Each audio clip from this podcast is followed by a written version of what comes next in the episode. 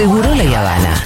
Estamos queriendo comprar un molino para reciclar plástico para la cooperativa Reciclar Sur. Quiero decir una cosa, listo, no aporten más. Ya llegamos a comprar el molino. ¡Vamos! Improvisando desde hace 10 años. Futurock FM.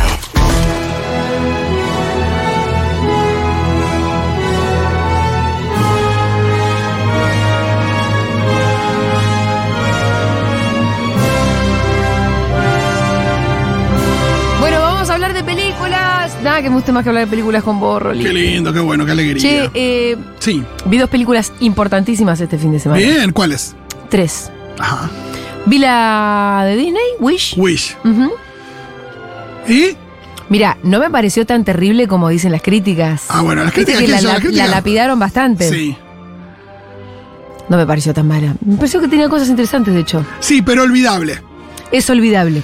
Y cuando uno dice Disney y olvidable, Es raro porque sí, te pones a pensar, bueno, eh, Moana, La Sirenita, no, no, son y es eso, siempre la, la vara está muy alta porque la comparación es con películas que Sí. no, te cambiaron la vida. Sí. Pero por eso decía que me parece que no. No, no te cambia la vida para nada. No, de hecho, no, no la quisiera volver a ver, cosa que por, lo general no me pasa. ¿Qué más viste? Pero al mismo tiempo, Wish tiene, tiene lo suyo. Bien. Sí, sea, imagino una mirada un- piola, si es actual.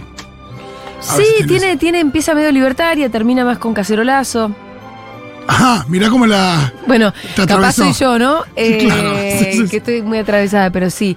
Después vi La Sociedad de la Nieve, Película. en lo que sí. Y aparte me, me di cuenta que toda la gente que la vio, como que volvió a enloquecer con el caso. Sí, sí, sí, total. Eh, es increíble. ¿La querés volver a ver? Sí. Volvés a meterte en el Instagram de todo lo viejo que ya eran, ¿viste? Sí, sí, Otra vez con sus charlas TED. No, no, no, los volvés a respetar mucho a los viejos Sí, chetos sí, uruguayos. por más que estén, por más que estén con fotos con la calle Pau. No, no, son todos, ya sabemos lo que son. Pero los volvés a querer y a respetar de verdad, por lo menos a los jóvenes que fueron. ¿Lo viste a dos amigos tuyos en, en, en la peli, Carlitos Pablo que Sí, hace, que hace un cameo de su padre? pa- propio padre. ¿Cuál otro sale? Y está Louta también. Y está Louta, totalmente. Sí, Sí, sí, sí. buen papel de Louta. Muy bien. Bueno, peliculón, si no la vieron, pero tienen No, no, veanla. ¿Y cuál es la otra? Porque dijiste tres. Y vi Maestro. Ah, Bradley Cooper. ¿Qué te pareció? Me pareció buena, me parece que la rompe Bradley Cooper ahí armando un personaje. Sí, está, él está impecable y la, y nada, y que la película la Y lleva está adelante él. filmada súper linda. Sí, sí, es una. Está muy linda es una- filmada. Una, muy buena película. Que, bueno, ayer eh, no recibió el premio a mejor película de drama en los Globos de Oro. Ayer se dio la octagésimo primera entrega de los Globos de Oro. Ajá. Los La premios que antesala entrega- de los Oscars. Exacto, los premios que entrega la prensa extranjera en Hollywood. Que venían con bastante mala prensa en los Globos de Oro. ¿Por qué? Acusaciones de poca transparencia, Oh. de nada, algunas cosas medio barretas. Es más, el año pasado, no sé si recordás que cuando justo estaban, los ganó eh, Argentina en 1985, pero no se- ni siquiera se transmitían Ajá. en Latinoamérica. Es una cosa como bastante. Y este año hicieron una especie de renovación, incorporando a más periodistas a, a la lista de, de electores Sí. de los premios, mostrando un poco cómo es el proceso y demás, y tratando de lavarle un poquito la cara. La entrega, la verdad que, como siempre, vos me decís, fue divertida, interesante. No. No, el presentador, un espanto. ¿Quién fue el presentador? Eh, Joe Coy se llama, yo no tenía un, un stand-upero yankee que arrancó con algo que parecía raro porque decía, bueno, era como muy buena onda, qué alegría estar acá, qué felicidad. Sí. Que vos estabas pensando que lo iba a rematar con un chiste de mal gusto. Sí, pero no. Y no, no, no. Pero de repente empezó a hacer chistes y eran todos chistes como muy malos y algunos de, de cierto mal gusto, pero no mal gusto Ricky Gervais. Sí. Que si venga ese mal gusto. Sí, sí, total. Como nada, que van al choque y qué sé yo. Y era como, es más, en un momento dije, dice, bueno, algunos me lo escribieron, otros los, los hice yo. Ah, se tuvo que justificar porque Sí, la y gente. después no se- hizo un chiste que dijo, eh, ustedes se están riendo de los que me escribieron. Que eso no estuvo mal ese chiste. Ese fue un chiste más. Pero no, chistes que la gente le ponía cara de orto. Taylor Swift le puso cara de orto con un chiste que hizo. Eh, Margot Robbie nunca deja de sonreír. Sí. Pero también hizo un chiste malo con respecto a Margot Robbie y Barbie, qué sé yo. Nada, pero después, bueno, la entrega que se dio lo esperado hasta eh, en Golden cierta medida. son, son pelis y son series. Golden Globes son pelis y son series y también son eh, los premios que distinguen, por un lado, películas y actores principales de drama y películas y actores principales de comedia y, Claro. eh, o musical. Sí. ¿No? Entonces, las grandes candidatas eran Oppenheimer por el lado del drama Sí. y Barbie por el lado de la comedia. Ajá. ¿no? Y a Oppenheimer sí le fue muy bien, tuvo cinco premios, aparte premios importantes. Y eh, a Barbie no, tuvo dos premios y además medio menores. Em, pero ¿Y quién, bueno, ga- quién le ganó a Barbie? Vamos a ir un poquito por ahí. Primero, bueno, em, en términos de mejor película de comedia musical ganó Poor Things, que es una película que viene pisando muy fuerte. Es la nueva película de Yorgos Lantimos, que es el director de La Langosta, es el director de La Favorita, aquella película con Sí. Emma Stone y Olivia Colman, gran película. Gran película. Bueno, esta es la, la nueva película de, de Lantimos, también con Emma Stone, que ganó el premio a eh, actriz de comedia, y ganándole a Margot Robbie, que estaba por Barbie. Y es una peli que cuenta una historia, eh, nada, hace un par de siglos, de eh, una joven que se llama Bella Baxter, que la interpreta eh, Emma Stone, que se suicida para escapar de los malos tratos de su marido. Y. em, ¿Esto es comedia? Sí, bueno, Yorgos Lantimos, un tipo muy especial. El cadáver llega a un médico medio demente, una especie de doctor Frankenstein que lo interpreta eh, Willem Dafoe, Sí. que está desfigurado. No sé si te alguna foto de Willem Dafoe. Ay, ya sé de qué película me estás hablando. Exacto, una película medio, medio surrealista también, de ratos con las imágenes que genera y demás. Y lo que hace eh, el personaje de Willem Dafoe es que le eh, la resucita implantándole el cerebro, que está vivo, de su propio feto. De un bebé. Sí, o de un sea, un feto. cerebro en blanco. Si vos al feto le decís bebé, así. del feto, cómo ¿no? me corriste. Entonces, eh, bueno, hay una suerte de nueva criatura, que es una mujer eh, con cuerpo de adulta, pero con un cerebro de bebé. Eh, nada, se muestra ahí ansiosa por aprender y empieza a aprender siendo una mujer adulta sin ningún tipo de prejuicios. Entra, arranca un camino ahí con un personaje que hace Mark Ruffalo, que es un abogado. Y se embarca ahí en un viaje donde habrá sexo y demás. Y empieza a hablar. Sí, empieza a hablar y toda una cuestión donde, bueno, ahí. eh, ¿Y está bien la peli? no, bueno, la película no la vi todavía, se estrena el 19 ganó, de le enero. ganó a Barbie. Sí, no, y dice que es muy brillante, el Antimo siempre hace buenas películas, siempre, eh, así que eh, seguramente estemos allí el 19 para verla. Boludo, no me la ima- no me puedo imaginar cómo puede funcionar eso. Bueno, veremos, veremos, veremos. Eh, y eh, bueno, ahí es donde... eh, ¿Cómo es que se llama la peli? Poor Things, Pobres Criaturas, que le ganó a Barbie, a The Holdovers, a May December, a Air. Ahora voy a hablar un poquito de algunas de esas películas, porque lo interesante es que hablemos de algunas películas que todavía no vimos y que se vienen, y también eh, ahí pongamos un poquito la mirada allí, porque por ejemplo, Barbie y Oppenheimer, que eran las dos principales, Sí. ya las vimos o están disponibles, que yo, Barbie está en HBO Max, Oppenheimer todavía no. En plataformas sí por ahí para comprar, en Apple TV o en alguna que otra plataforma, pero para alquilar o comprar, no eh, de forma en el, no en el catálogo de alguna de las plataformas que tenemos. Seguramente la reestrenan ahora en salas. Y después la otra grande es Los Asesinos de la Luna, de Scorsese, Ajá. que ya estuvo en cines, todavía está en algunas salas, y se estrena en Apple TV Plus el 12 de enero. Seguimos con las que estaban en la categoría de drama, que hay muchas interesantes. Sí, Por un lado, bueno, como decíamos, ganó Oppenheimer, sí. eh, el primer eh, Globo de Oro para ¿Merecido Nolan. para vos? Sí, es una, es una, qué sé yo, a mí me puede haber gustado más alguna, pero igual tampoco había visto todas de esa categoría, así que ya lo charlaremos. Pero es una, es una muy buena película Oppenheimer. Estaba Los Asesinos de la Luna de Scorsese, Maestro de Netflix, que cuenta la historia de Leonard Bernstein, el creador de, entre otras, la banda de sonido de West Side Story, Sí. la película que eh, significa el regreso a detrás y delante de las cámaras de Bradley Cooper después de Nace una estrella, la película que hizo con eh, Lady Gaga hace unos años. La película cuenta la historia de Bernstein, no sé si vos querés contar algo de la peli, ¿qué te pareció? No, me gustó, me pareció que está muy linda filmada. Eh, Es una historia que abarca varias décadas, la historia de la Sí. relación con su esposa. Bradley Cooper la rompe porque, qué sé yo, compone ahí un personaje que... Sí. Además, bueno, con un maquillaje fuerte que fue medio El polémico al es- principio por el tema de la nariz. Ah, La nariz judía, entre judía. comillas, dicen que, que hubo una exageración ahí, pero. Ay, que- no. en términos de, de realismo, el maquillaje es increíble. increíble. Y además nunca vi un viejo tan bien hecho. ¿Viste Sí. que eso siempre Siempre hay una cosa medio andaba aparatosa. mal? No, acá hay un viejo que está muy bien. Sí, totalmente. Eh, eh, y después, te digo la verdad, me pareció un poquitín aburrida. sí, a mí no me parece. como Porque aparte todo no me no. parecen muy entretenidas, ¿sí?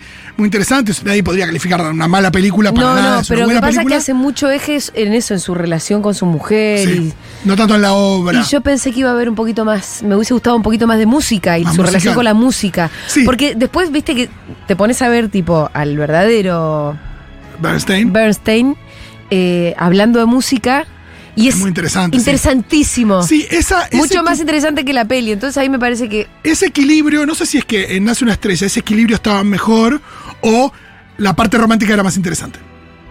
O más potente. Sí.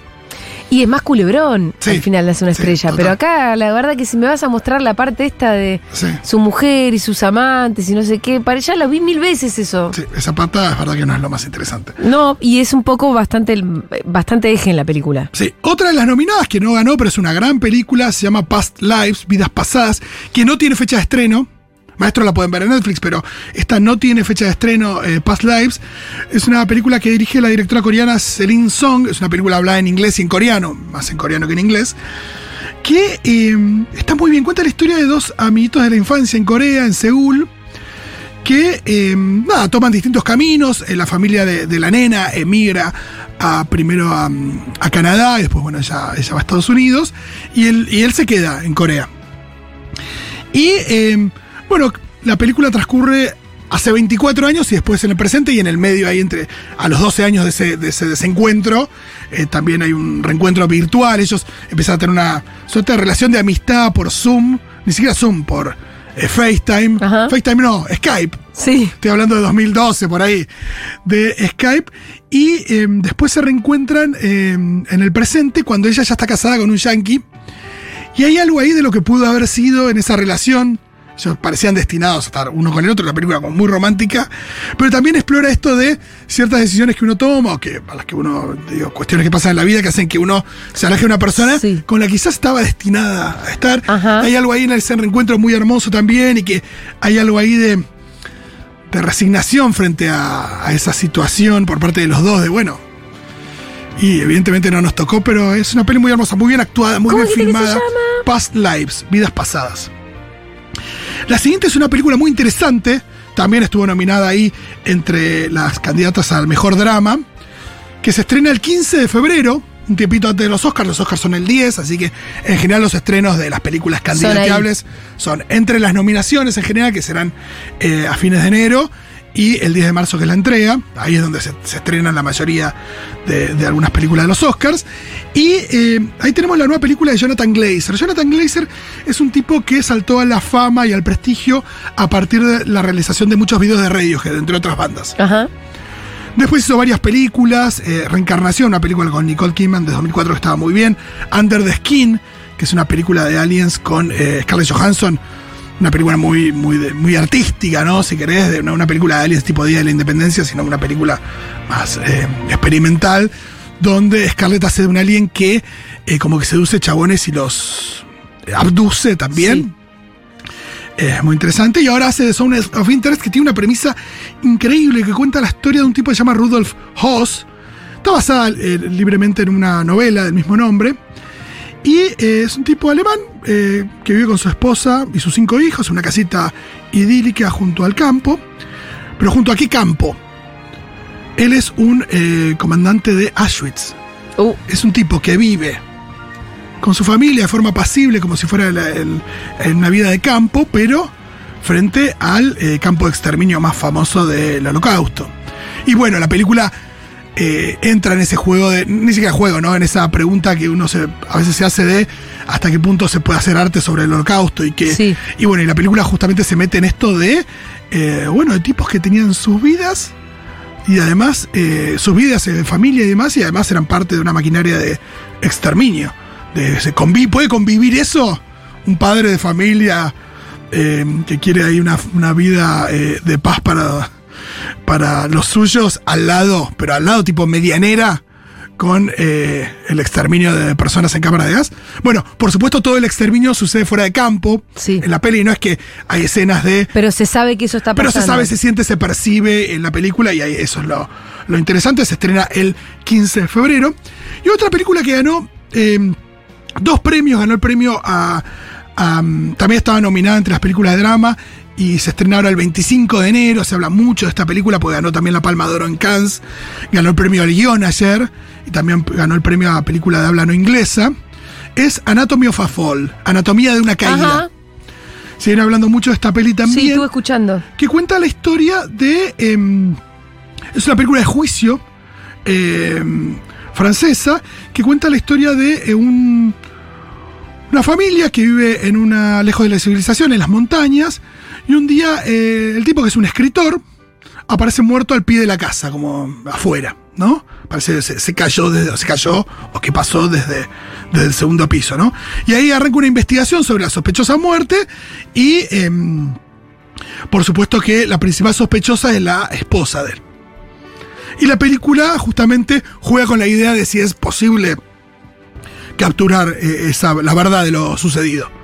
Y bueno, y ahí eh, tiene, tiene muchos elementos de, de thriller. Me dice Nico que pidamos mensajes. Perfecto, manden, manden mensajes al 1140 66 000 si es que vieron alguna de estas pelis, si es que están ansiosos por, por ver alguna. Eh, le estoy poniendo un poquito más de foco, más que a Barbie Oppenheimer, Asesino de la Luna. Sí, de las que no sabemos, ¿no? Exacto, un poquito a lo que se viene, que son, eh, como les decía, por un lado, Zone of Interest, la zona de interés, el 15 de febrero, Anatomía de una caída el 25 de enero, Past Lives, que no tiene fecha, ojalá que logre algunas nominaciones al Oscar si la, la estrenan, si no la consiguen ahí por Torrent. Eh, hablamos también de Maestro, que está disponible. Y de Poor Things, Pobres Criaturas, que sale el 19 de enero en cines. ¿Qué más? The Holdovers, Los que se quedan. Esta es una gran película que bueno, por estas razones de los Oscars y de que seguramente logre algunas nominaciones, va a estar eh, en salas el 8 de febrero. Pero es una película navideña. Ah, Pienso podría haber estrenado en la semana de la Navidad. verdad. Es verdad que acá no hay una tradición de estrenar mucho películas muy fuertes en Navidad, a veces sí, pero eh, no siempre. ¿De qué se trata? Es una película que dirige Alexander Payne, que es un director que nos gusta mucho. Es el director de Election, Sí. Entre Copas, Las Confesiones del Señor Smith, Nebraska, Los Descendientes, que es una película con George Clooney. Eh, es, un, es un gran director que acá Ay, vos igual todas las que me decís las vi, me parecen peliculones, no le termino de ver la firma del chabón. Son como muy distintas, ¿no? tiene algún elemento, es muy bueno para filmar cierta miseria, ciertos personajes medio Sí, rotos, Sí. ciertos personajes eh, con... La soledad también es parte de, su- de sus películas, son personajes que... El tipo retrata muy bien los vínculos, muchas veces vínculos eh, que se generan a partir de, de determinadas circunstancias. Claro. Eh, y esta película nos traslada al año 70, 71, creo que es el 70, en un colegio privado en Estados Unidos, una zona eh, con un clima bastante hostil, con nieve. Y ese receso que se produce en esos colegios, como también lo vemos en Harry Potter, en Hogwarts, que algunos alumnos se van a pasar las fiestas con su familia. Sí. Bueno, y acá tenemos eh, un grupito de alumnos, que primero principio es un grupo, después se reduce, que eh, eso, por alguna, por distintas razones, las familias no los. Nada, no, lo- no los pueden tener en sus casas y se tienen que quedar en la escuela, una escuela que queda con, con un funcionamiento mínimo, Claro. toda vacía, pero queda con una cocinera Sí. y con un profesor que queda a cargo de los chicos. El profesor es el típico profesor ese, el más exigente, es un profesor de historia, sobre todo de civilizaciones antiguas, y es el más exigente de todos y lo interpreta Paul Giamatti, que es un gran actor y que ayer ganó el Globo de Oro al actor de comedia, que también era protagonista de Entre Copas, se Sí. reúne con, con Alexander Payne. Y eh, bueno, acá nos muestra la relación entre ese profesor, uno de los alumnos que se queda, porque la vieja se va con su nuevo marido de luna de miel y no le da pelota, y una cocinera que trabaja en el colegio y que tenía un hijo que, que iba al colegio pero que ya no está. Es una película muy brillante que aparte nos conecta con un cine de principios de los 70 que me hizo acordar mucho al cine de Hal Ashby, director de, por ejemplo, Harold and Maude, Ajá. eh, con una banda de sonido increíble eh, y con eh, estos personajes muy entrañables, un gran guion. El profesor este es un tipo muy que disfruta de, de bochar pibes con privilegios. Sí. El típico pibito que, los, que el padre hizo el gimnasio del colegio y que tiene que aprobar. Y dice, no, no, nosotros nos comprometemos a darle una buena educación. Eso está, eso está, Sí. eso se dio, lo que sí, lo, lo tenía que bochar. Eh, y bueno, y en, en esa, esa dureza que tiene, bueno, ahora se pone a prueba un poco con el encuentro con este pibito que se queda solo, que es un alumno bastante rescatable, pero que se queda solo eh, en la Navidad. En ese sentido tiene mucho de película navideña porque habla de eso, ¿no? De, de- de los vínculos y la compañía y de la soledad y también, bueno, toca temas de salud mental. Pero es una película alegre.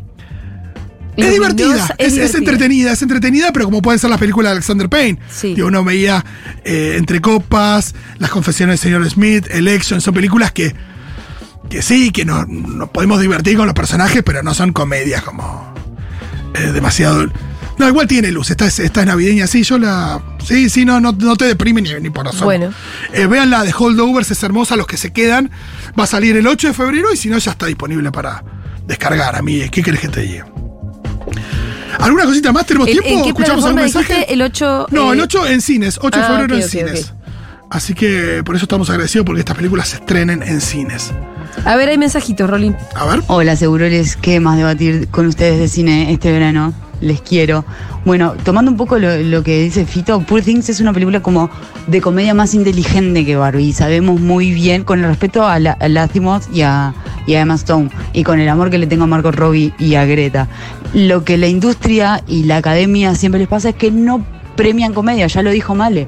A la industria no le gusta premiar comedias y para la industria Barbie es demasiado comedia. Y eh, Poor Things es como un poco más intelectual, por así decirlo. Total, sí, muy bien planteado. Me parece que con lo de Barbie también hubo una cosa de un premio que se creó y que al final me parece le jodió un poco la vida a Barbie, que es un premio al, eh, al logro en términos de taquilla y, y de una especie de relevancia cultural. Ah, Que ahí estaban nominadas muchas. Estaba nominado Oppenheimer, estaba nominada Barbie, pero, pero también, qué sé yo, la última de Guardianes de la Galaxia, estaba nominada la de Spider-Man a través del, del multiverso, como películas con fuerte impronta, no sé, la de Mario Bros, Misión Imposible, películas como con mucha John Wick, películas taquilleras y que también Sí. tuvieron buenas críticas. Y me parece que al haberle dado ese premio a Barbie, nada, le sacó también fuerza para el, para el premio principal de película de comedia. Yo creo que tranquilamente lo podría haber eh, ganado también, aunque no vi Poor Things. Dicen que es una eh, gran película. Pero me hubiera gustado también que, que mm, se premie eso de la industria, una película como Barbie que. eh, nada, tiene el empuje de Margot Robbie. Es interesante cómo la vendió Margot Robbie la película. No fue algo donde Warner Brothers agarró a Greta Gerwig y le dijo, ah, hace una película sobre Barbie que va a ser un golazo. Lo tuvieron que convencer. Margot Robbie el otro día salió a decir que en el Y aparte bancada Picheo, también por sí. Mattel. Exacto, en- exacto, conseguir que se diera todo eso no fue fácil, sobre todo por la idea de que la de que vaya a ser una película eh, ambiciosa en términos también de, de guion y de Artísticos, prestigio, por claro. eso, si no, una película Barbie siempre podía haber andado relativamente bien. Pero acá lo que Margot Robbie les dijo es, mira, ¿qué pasa? Si vos juntás a Spielberg con dinosaurios, ¿qué tenés? Un billón de dólares. Sí, Si juntás a Greta Gerwig con Barbie, yo te prometo que también vas a tener un billón de dólares. sí. Y dice que, es más, dijo hasta que llegaron a medio trucar un poco de números como para a la hora de plantear Sí. eh, la propuesta y que al final Warner agarró y bueno, fue un, de un, un impacto enorme la película. Me parece que en ese sentido estaba bien. Premiar como también premiaron a Oppenheimer, que es una película que, si bien es una película de tres horas que cuenta la historia del tipo que creó la bomba atómica, y es una película más que nada hablada, nada por Nolan y por cierta espectacularidad en, en la peli y demás, y, y con el aparato también de, de comunicación, se estrenó una forma de, de evento cultural que, que terminó teniendo muchísimo impacto y es una de las películas más vistas del año en todo el mundo. Y, y eso también es celebrable porque tiene que ver con que nada, la gente fue al cine a verla, fue una especie de evento. También ayudó mucho esa, esa mm, sinergia con Barbie, se potenciaron las dos películas. Sí, tenía un nombre el fin de semana, ¿cómo era? Barbieheimer. Eh, pero me parece que eso también eh, está bueno premiar, ¿no? Pero Lantimos, dámelo, dámelo si te llama, como dice siempre Viñolo, dámelo, lo quiero en mi equipo. ¿Qué más dice la gente? Yo no la volvería a ver, La Sociedad de la Nieve. Me aburrió bastante ¿En serio? y no me gustaron los diálogos. Hubo algo en los textos que me parecieron. Me pasparon mucho, me dieron muchos pedos. No sé, no me copó. Sí, tremendo laburo de producción y se nota que mucho mejor laburo de investigación que el que tuvo Viven. Es inevitable no hacer la comparación. Pero bueno, no es una película que me haya gustado, la verdad. Mirá qué loco. Mira, a mí me encantó, me encantaron justamente también los diálogos. Me parece que hay una diferenciación de los personajes muy interesante, no como en Viven, que eran medio como los pitufos. Sí, el divertido, sí. el no sé qué, que una No, cosa no, como a mí me, encantó, me encantó, me encantaron los diálogos, todo me gustó. También me parece que lo desesperante de la situación está tanto mejor retratado acá que en Viven. Pero sí. La- la- lo, lo titánico de todo, ¿no? De Sí. la imposibilidad de encontrar el avión. La inmensidad de la cordillera. La inmensidad de la cordillera, mucho La- más. Que es totalmente imposible lo que les pasó. Sí, eh, eso me parece que está. eh, la, la- desesperación de escenas como la de la, la avalancha o las pequeñas estas excursiones a, a encontrar otras partes del fuselaje o la parte de atrás del avión. Todo, todo. Y además también me parece que a mí sí me gustó mucho la, mm, las relaciones entre ellos. Sí, sí. Eh, toda la cuestión del consentimiento es muy interesante respecto a lo de la Sí. ingesta de, de Sí. carne. todo el tema religioso también está muy bien. Eh, sí, sí, me encantó, ¿no? una gran película. Gran película. ¿Qué más? Peliculón, Anatomía de una caída. Hace tiempo que no estoy tan metida en una obra, dos horas y media. Eh, muy, muy, muy, muy, muy, muy buena. Buenísimo, yo todavía no la vi porque, nada, creo que está disponible para bajar, pero es de la que uno espera para ver en cine. ¿Qué querés que te diga? Sí. Pero sí, sí, eh, seguramente sea una gran película. Eh, estaba nominada, también pasa algo raro en, en los Globos de Oro, que es que eh, varias de las películas nominadas a película eh, de habla no inglesa también eran películas nominadas a, a, mm, a mejor película de, mm, de drama. Por ejemplo, eh, como decía, Past Lives o La Zona de Interés. Y lo que pasó también con eh, Anatomía de una Caída, que, que es la que ganó esa categoría, es que no va a estar en los Oscars a película extranjera, Sí. pero sí por ahí en otros Oscars, porque Francia no la preseleccionó. ¿En serio? Francia eligió otra película. Ah. Y es muy graciosa porque acá ganó aquello, Lyon. Pero, ¿Y vos te podés saltear eso? ¿Eh? O sea, llega a los Golden Globes. Sí, sí, por supuesto, porque los Golden Globes se eligen y no importa si, si te eligieron como eh, para, para representar a los Oscars, son, Sí. es otro- son otros premios. ¿Y qué mandó? Pero lo que voy es que? Anatomía de una Caída seguramente termine siendo nominada en- a varios Oscars, sin estar nominada a, a- a Oscar de habla de película internacional. Porque es otra. La que sí va a estar nominada es La Sociedad de la Nieve, seguro. Em, también, em, como decía, eh, La Zona de Interés.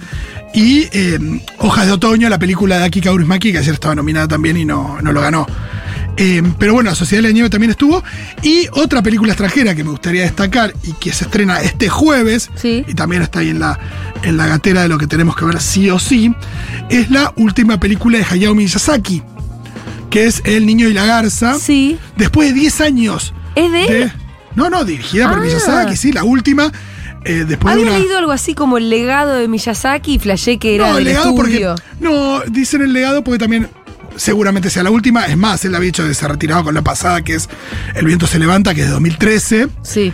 Y, eh, y dice el legado porque es, es tan, parece que es tanto o más autobiográfica que el, el viento se levanta. Entonces, en Ah, ese sentido dice por ahí que, que es el legado y porque es la última. Eh, pero se estrena este jueves en salas en Argentina y yo les digo, si es de Miyazaki, vayan a verla a un cine. Ayer ganó el premio a la película de animación, que fue entregado por Bien. eh, Natalie Portman y alguien más, no me acuerdo. Estaba Natalie Portman y otra persona y yo. No la viste la otra No la vi persona. la otra persona. Se comprende. Bueno, che, eh, ya terminamos con nuestro repaso.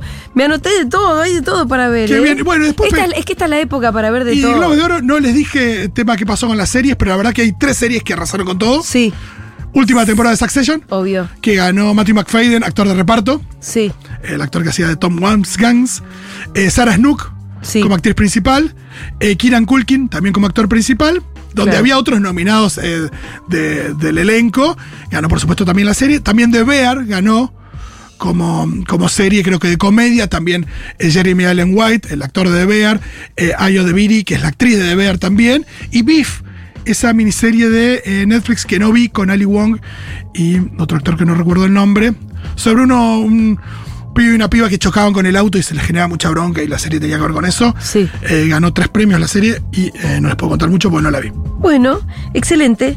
Gracias, Rolo. Otro día hablamos más de la serie, si te parece bien. Por su entonces. Ya venimos.